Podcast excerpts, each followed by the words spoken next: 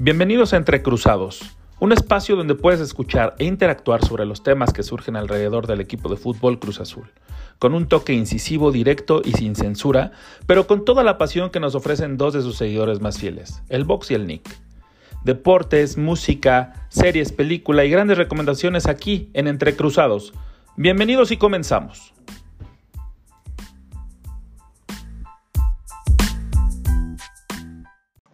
Queridos amigos, qué gusto nos da saludarles y recibirlos una vez más en este su podcast dedicado a la familia azul, como solemos decirlo. En esta ocasión será un programa especial puesto que mi carnal, mi camarada y mi compañero de ruta no me acompañan en esta ocasión, pero eh, no quisimos dejar pasar la oportunidad para saludarles y hablar de, lo que ha sucedido en esta liguilla que, eh, si bien eh, el último partido no nos dejó del todo satisfechos a todos, a muchos sí, y, este, y pues bueno, eh, esperamos que para la próxima emisión mi querido Vox, mi periódica Vox, esté en condiciones de realizar este podcast. Pero bueno, pues vamos a entrar en materia, mis queridos azules, y les cuento que sí, se logró, se logró el triunfo ante Toluca y la serie eh, se, pasó, digo, está bien, ya sé que ya es un tema olvidado ahorita, puesto que el Pachuca es lo que está de moda, pero nosotros no habíamos hablado del Toluca, entonces fue un partido muy sorpresivo, ¿no? Que ganó Cruz Azul 3-1 con anotaciones de Brian Angulo al minuto 11, que lo consiguió muy temprano Cruz Azul y que le dio oportunidad de manejar este, eh, este partido de una manera eh, más cómoda, pero no contaban con esa gran asistencia de Zambuesa, que digo, pasan los años y ese jugador sigue demostrando una calidad impresionante, con una anotación, obviamente tenía que ser de Alexis Canelo, al minuto 14, solamente tuvimos tres minutos arriba en el marcador, y cómo nos costó trabajo porque el portero de Toluca estaba impasable, de verdad que fue agobiante, fue sufrido, no sé si a ustedes les pasó lo mismo, pero yo estaba con, este, con las uñas, con los nervios, con las manos sudadas, eh, no, no, o sea, con pelos de punta, este, mentando madres, obviamente, y, todo, a, todos los jugadores en sí, hasta que llegó la anotación de Cabecita Rodríguez al minuto 80, que si bien fue a, través de una jugada que eh, dudosa de un penal marcado, hasta el minuto 80, o sea, imagínense, fueron casi todo el partido eh, que nos tuvo afuera el, Toluca. Eh, esta, esta, jugada me parece que se marcó, yo no sé si es penal o no, de verdad que creo que, fue una compensación divina, puede ser, ¿no? Y del, penal inexistente de, de, la I, del partido de ida, entonces eh, Romo le, cometen una falta, el árbitro la, la, marca y se anota el penal. Cabecita Rodríguez llega y lo ejecuta con todo y resbalón, o sea, es el, es el killer, es nuestro killer, mi Cabecita Rodríguez, que tengo más información sobre el tema de Cabecita que dicen que se va, pero bueno, ya lo veremos ahorita en la segunda sección. Y bueno, ya después el Toluca estaba como un poquito volcado al frente, ¿no? Eh, hasta que llegó el minuto 93. Obviamente eh, se hicieron muchos cambios. Estos cambios eh, entró Santi Jiménez y le dio una asistencia de Casita Rodríguez que, fue un contragolpe mortal porque Santi acompañó muy bien la jugada. Cabecita sabemos de su potencia y de su eh, arranque que tiene. Y al minuto 93, Cabecita tenía todo para meter el gol pero se vio buen pedo y le dijo, vas, carnal, ¿no? Y le da un pase a Santi Jiménez que, que sí, yo pensé que cuando le daba el pase ya la había errado porque se lo dio como lento, como retrasado. O sea, no fue un pase, un buen pase, ¿no? Pero Santi pudo reponerse y ante esa situación logró anotar el 3 a 1, que me parece que demuestra con contundencia y si tenían dudas de que si era o no era penal, bueno, las condiciones se dieron para que el Cruz Azul ganara 3-1. Y esta vez eh, nuestro querido Máximo Reynoso no hizo alteración alguna, ¿no? Sino que salió eh, con la sensatez que se le ha caracterizado en algunos partidos. y, alineó a Corona en la portería, Juan Escobar, Cata Domínguez y Pablo Aguilar, junto con Adrián Aldrete en la, en la defensa. Salió con Orbelín, con Paul Fernández, Luis Romo y el Piojito Alvarado. Obviamente Orbelín y el Piojito un poquito más adelantados que Paul Fernández y Luis Romo, que sabemos que los dos pueden, eh, funcionan como contención, pero tienen mucha eh, presencia al ataque, entonces este, se tuvieron que coordinar bastante bien. Y adelante eh, empezó con Cabecita Rodríguez y con Brian Angulo, ¿no? Cosa que nos da mucho gusto porque Brian Angulo ha andado bastante bien y eso tenemos que hablarlo para el, que, que nos deja también la puerta abierta para hablar de él, de, contra el Pachuca en el partido de ida, que, que bueno, ya lo, lo platicaremos pero tuvo una oportunidad de oro Brian y no la pudo aprovechar. Entonces, así pasa, así pasa finalmente. Entró Elías Hernández, que muchos, este, pues tenemos ese sabor amargo, ¿no? Semidulce, semi amargo de, Elías, porque no ha demostrado, aunque sí ha rendido últimamente en los últimos partidos, ha dado muy, muy, muy buenas impresiones. Eh, tenemos esa, como esa consigna contra él, en lo personal, a mí me pasa, no sé si a ustedes, mis queridos azules, pero, eh, pero Elías entró y me parece que no lo hizo mal, me parece que lo hizo bastante bien, para ser honesto. Entró por Orbelín Pineda al 65, junto con Nacho Rivero, que entró por Juan Escobar, y Nachito Rivero entró con una candela impresionante. Siempre que entra le inyecta como esta vitalidad al equipo. Y además de ese cambio, de esos dos cambios, metió eh, de un jalón al minuto 65 Máximo Reynoso a Santi Jiménez por Brian Angulo. Entonces, eh, cambió la dupla de, adelante y eh, al minuto 73 entró Misael, sorpresivamente, Misael Domínguez, que tanto peleábamos porque le dieran minutos. Y miren, esto está, llegó a jugar los cuartos de final, esperemos que sea también un arma interesante para el partido de vuelta de esta semifinal contra Pachuca. Y Yoshimar Yotun que entró por Paul Fernández al 73. Entonces, sí fue un partido parejo, la verdad este, lo disfrutamos muchísimo. Se le vio una garra impresionante al equipo, se le vio alma, no, no se le vio como esa displicencia y ese eh, sin sangre, ¿no? Sin calor en las venas. Entonces, eh, por ello eh, se lograron siete remates, siete remates al, arco de parte de la máquina por dos de Toluca. Eso nos habla de, de la actividad y de la constancia al ataque que tuvo nuestro maquinón y de la posesión que tuvo Cruz Azul del 58% por 42 de Toluca. Entonces prácticamente fue amo y dueño de ese partido. Y ahora hablemos de lo que sucedió el miércoles pasado con un 0 a 0 bastante interesante que pues, a muchos les pudo resultar aburrido. Yo creo que a todos los que somos azules o seguidores también de los Tuzos nos pareció un partido tenso, eh, a mí se me fue como agua. Eh, entonces, yo creo que sí fue muy táctico. Hay cosas que, de verdad, mi querido Predicabox entiende un poquito más que yo, pero de, las situaciones tácticas, pero sí creo que fue un partido muy sufrido. Eh, Cruz Azul no tuvo llegada en el primer tiempo prácticamente. Alineó Máximo Reynoso a Chuy Corona, Adrián Aldrete, Pablo Aguilar Cata Domínguez y Nacho Rivero en esta ocasión en la defensa. A Yoshimar Yotun, Paul Fernández, Ruiz Romo, Rafa Vaca, Piojo Alvarado, estos cinco jugadores los puso en la media cancha como para detener a los laterales de Pachuca, ¿no? Que subían y fueron, o han sido la clave de, este Pachuca que, es muy ágil, muy vertiginoso, pero siempre es por ataque por las bandas. Entonces, me parece que Yoshimar Yotun entró por Orbelín Pineda para hacer una labor más defensiva, y junto con Piojo Alvarado, que la verdad no se vio muy, mucho al ataque, pero se vio muy cumplidor en las, en las cuestiones defensivas, junto con estos dos volantes de recuperación que tenemos, junto con Rafa Vaca, que sabemos que él es el que siempre se queda y no sube tanto como Paul Fernández y Luis Romo. Y adelante únicamente dejó a Cabecita Rodríguez, que sabemos que sí, solito puede armar un, desmadre en la delantera, ¿no? Pero le cuesta mucho trabajo cuando es solo.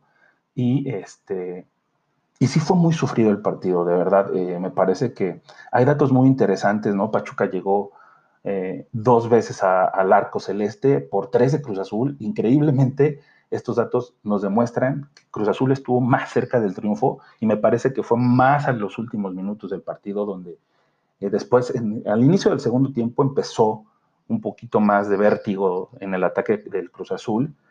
Y eh, con la entrada de Santi Jiménez por el cabecita al minuto 82, se vio una revolución en la delantera que me parece, eh, estuvimos muy cerquita de conseguir ese eh, sobadito, ¿no? Gol de visitante que nos hubiera dado mucha tranquilidad para este partido de vuelta, donde si bien es cierto que Pachuca ya eh, metiendo un gol nos pone en predicamento, pero también el Pachuca le ha costado mucho trabajo hacer un gol en esta, en esta serie, ¿no? Entonces se ha nulificado bastante bien, me parece, aunque sí en el primer tiempo sí el Pachuca tuvo una o dos llegadas de peligro que, que sí nos pusieron a sudar a todos los azules, pero, pero, eh, el Cruz Azul demostró que está hecho para cosas grandes y esperemos que, suceda, que suceda el próximo sábado eh, el pase a la gran final donde tenemos todas nuestras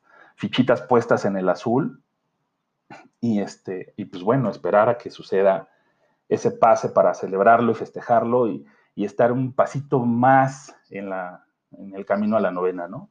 La posición del balón es muy interesante, fíjense, porque Cruz Azul, a pesar de que llegó muchas veces, o sea, que tuvo más remates al arco que Pachuca, bueno, uno más, eh, tuvo 43% de posesión eh, por el 57% de Pachuca, de verdad. Este equipo defiende muy bien, defiende muy bien, y en eso se ha basado siempre la característica de esta época de Máximo Reynoso, ¿no? Donde se plantea y se construye desde la defensa hacia el ataque. Entonces, eh, ¿qué les parece si vamos a una canción, esta canción que sonaba en el 2006 de aquella banda conocida como The Strokes, de su disco First Impression of Earth, que se llama Juicebox, y regresamos para platicar de lo que se viene en el, en el partido de semifinal de vuelta el próximo sábado. Y bueno, vamos con The Strokes y esto que se llama Juicebox.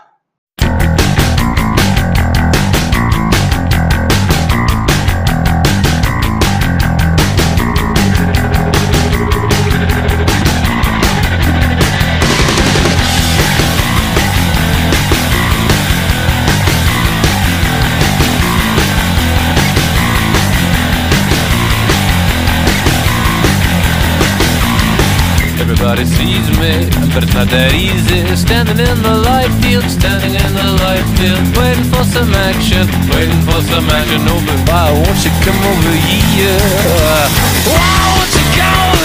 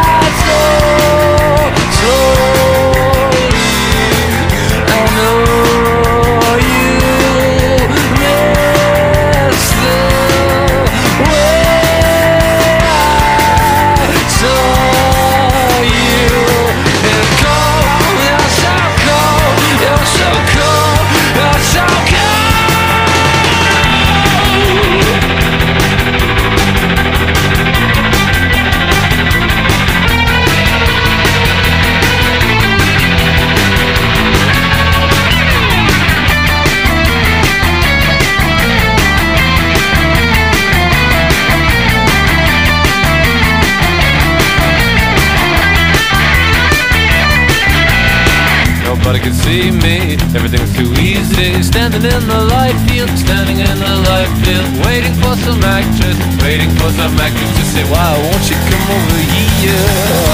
Why won't you come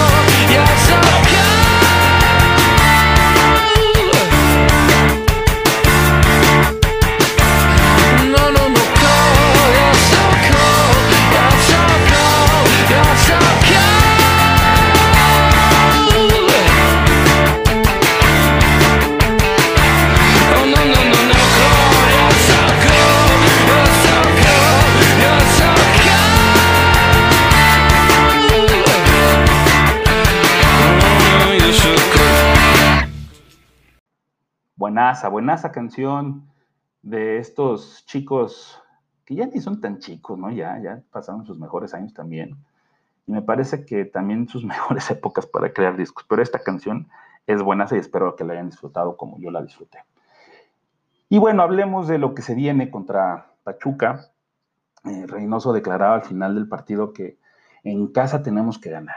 Me voy tranquilo, no por el resultado, sino porque interpretaron muy bien lo que se quería. Hay que ganar en el Azteca. Muchos equipos han llevado de acá cuatro goles. Lo de Juan y Orbelín fue orden táctica.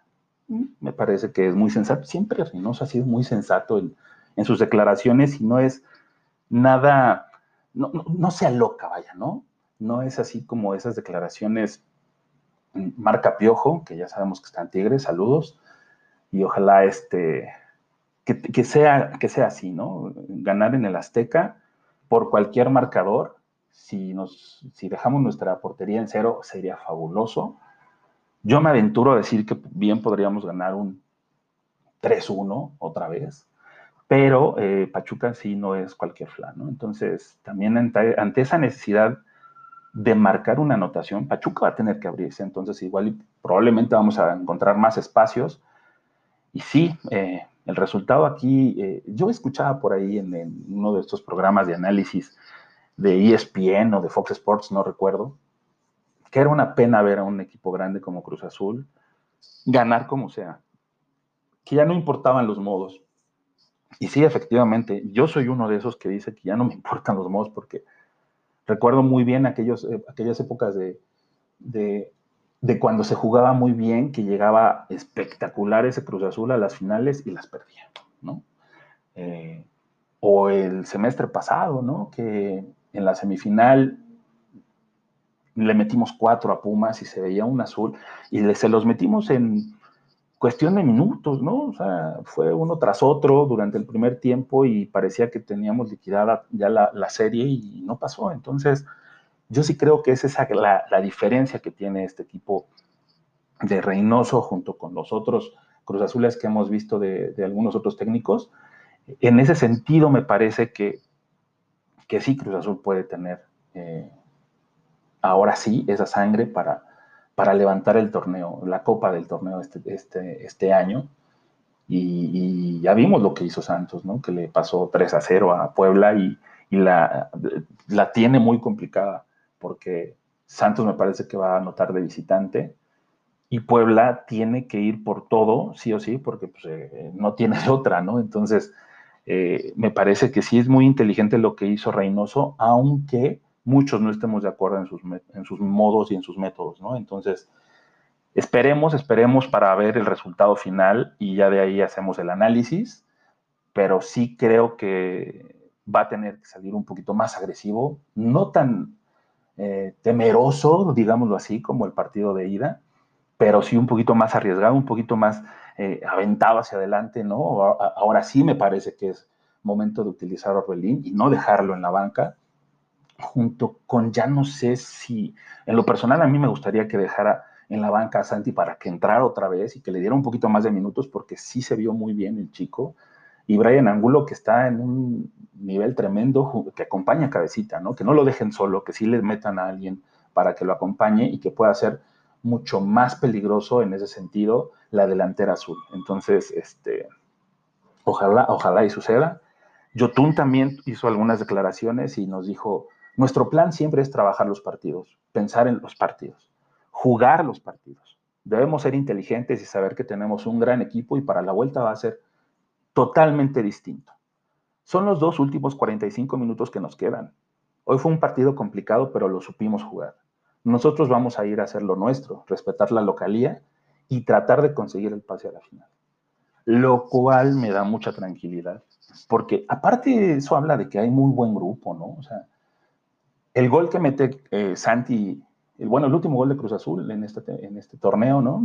Eh, habla muy bien de, de esa camaradería que existe entre todos ellos y que pues finalmente es eso también lo que hace a un equipo triunfador, la armonía que existe dentro de, del vestidor y la comunicación que puedan tener entre ellos. Entonces me parece que este azul sí está hecho de otra madera, entonces esperemos que se logre concretar porque de nada valdría una temporada eh, espectacular como la que hicieron si no se levanta el título, ¿no? En mi caso personal, ¿no? Yo creo que muchos están contentos con los récords que se cumplieron. Yo dudo mucho que sea la gran mayoría. Algunos puede ser que sí puedan presumir eso, pero la verdad valía, valdría para poca cosa, sería anecdotario únicamente y si no se levanta el título, ¿no? Entonces, las casas de apuestas dicen que Cruz Azul es favorito para pasar a la final y tendrá que hacer un partido igual o más inteligente que el pasado, ¿no?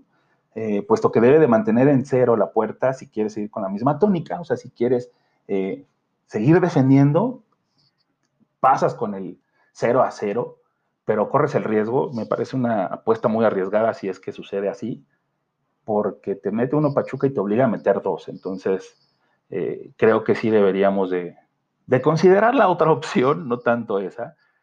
Y, aunque eso sí, si encuentra una anotación el Cruz Azul, me parece que Reynoso puede cerrar el partido a pesar de que sea muy temprano. Lo hemos visto en algunas otras ocasiones y ya supo cómo nulificar al Pachuca. Entonces, eh, podría ser una de las apuestas que tenga Reynoso en, la cabeza. Ojalá que no sea esa y que eh, salga un poquito más ofensivo. Pero si no, también sabemos que el Cruz Azul puede manejarlo, aunque nuestros nervios van a estar este, a tope, ¿no?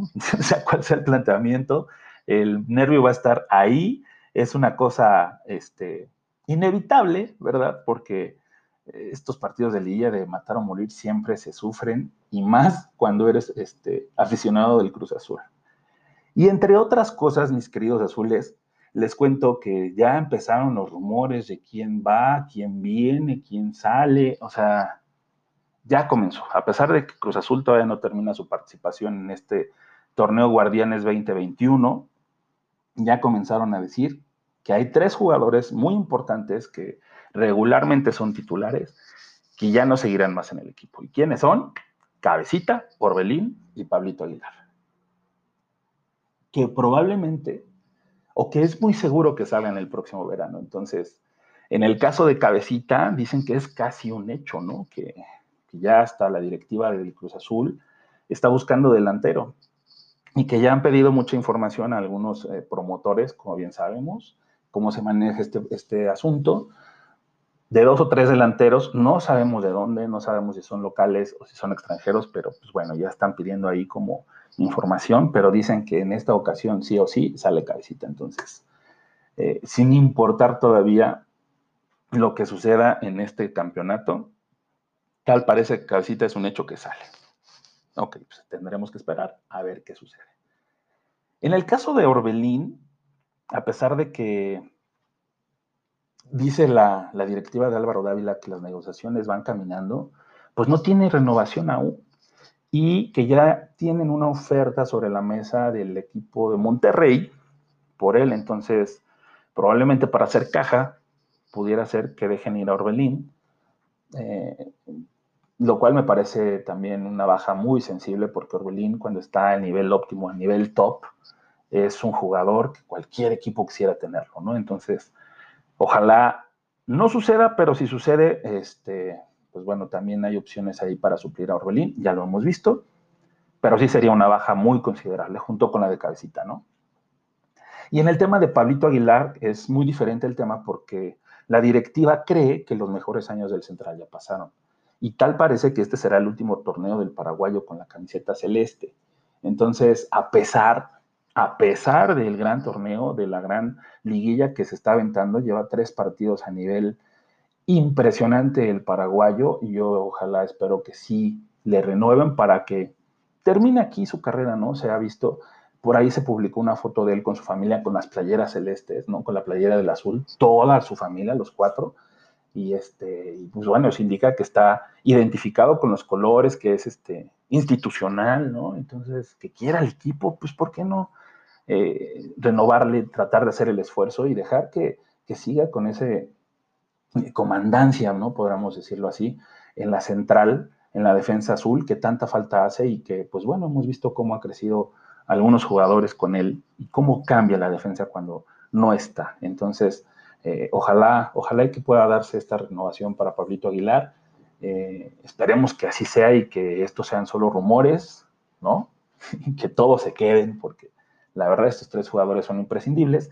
Y hay un caso muy especial que es el de Luis Romo, ¿no? que es como el objeto del deseo eh, de muchos equipos, eh, por lo destacado y, y lo sobresaliente que, que, se ha visto en los últimos torneos en el, el, medio ofensivo o el medio defensivo, pues ya no es el volante, ¿no?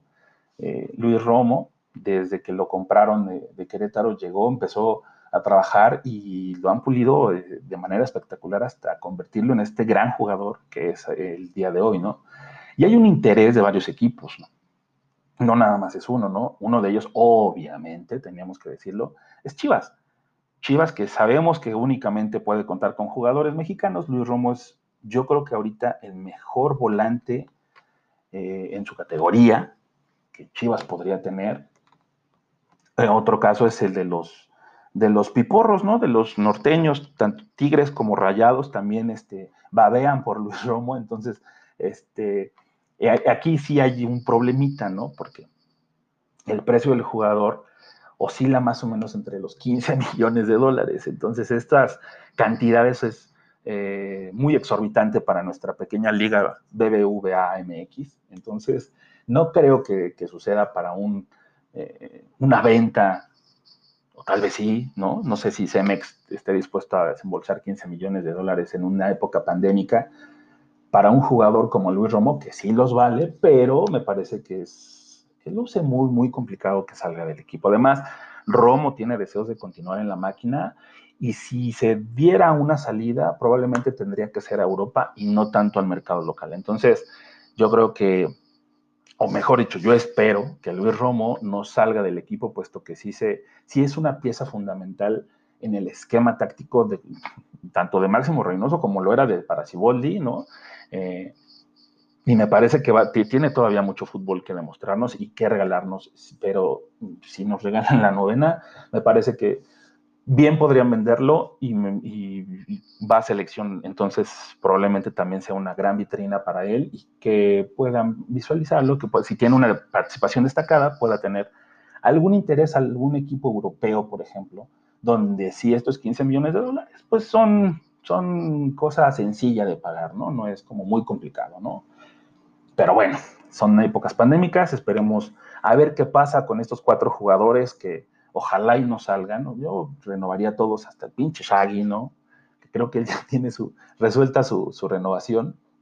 Pero bueno, este, en estos eh, momentos de, sospechas, de, decir cosas a veces sin fundamento, únicamente para generar cierta expectativa, encarecer o, o bajar el precio de un jugador también sucede, ¿no? Pero bueno, mis queridos azules, esto, esto fue todo por hoy. De verdad esperemos que eh, contar con la, con la presencia nuevamente de nuestro querido Predicabox, que tanta falta hizo el día de hoy. Pero sí no queríamos dejar pasar la oportunidad de saludarles y decirles que, que sí, que aquí estamos, que todavía existimos, que este, sí se han complicado un poquito las cosas como para armar eh, el podcast y estar con ustedes, pero pero siempre lo hacemos con todo el cariño y con toda eh, la pasión celeste que nos caracteriza y eh, esperamos que el próximo en la próxima emisión, en el próximo jueves, eh, ya contemos con la participación de nuestro querido Predicabox, al cual le mandamos un abrazo, un beso en la boca, ya sabe que, se le quiere al condenadote, ¿no? Y bueno, y a ustedes los, los dejamos, esperamos que para el próximo jueves tengamos grandes noticias y, seamos este, finalistas ya, ¿no? Celebremos esa victoria contra el equipo que sea.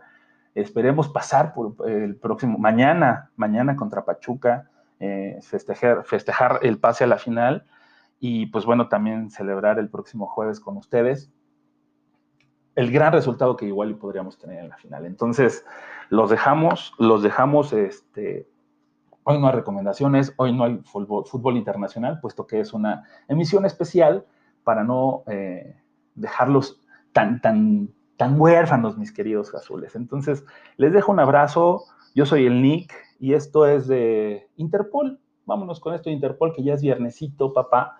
Y esto se llama Slow Hands de aquel Antics del 2004. Así que hasta la próxima, cuídense mucho y arriba el Cruz Azul.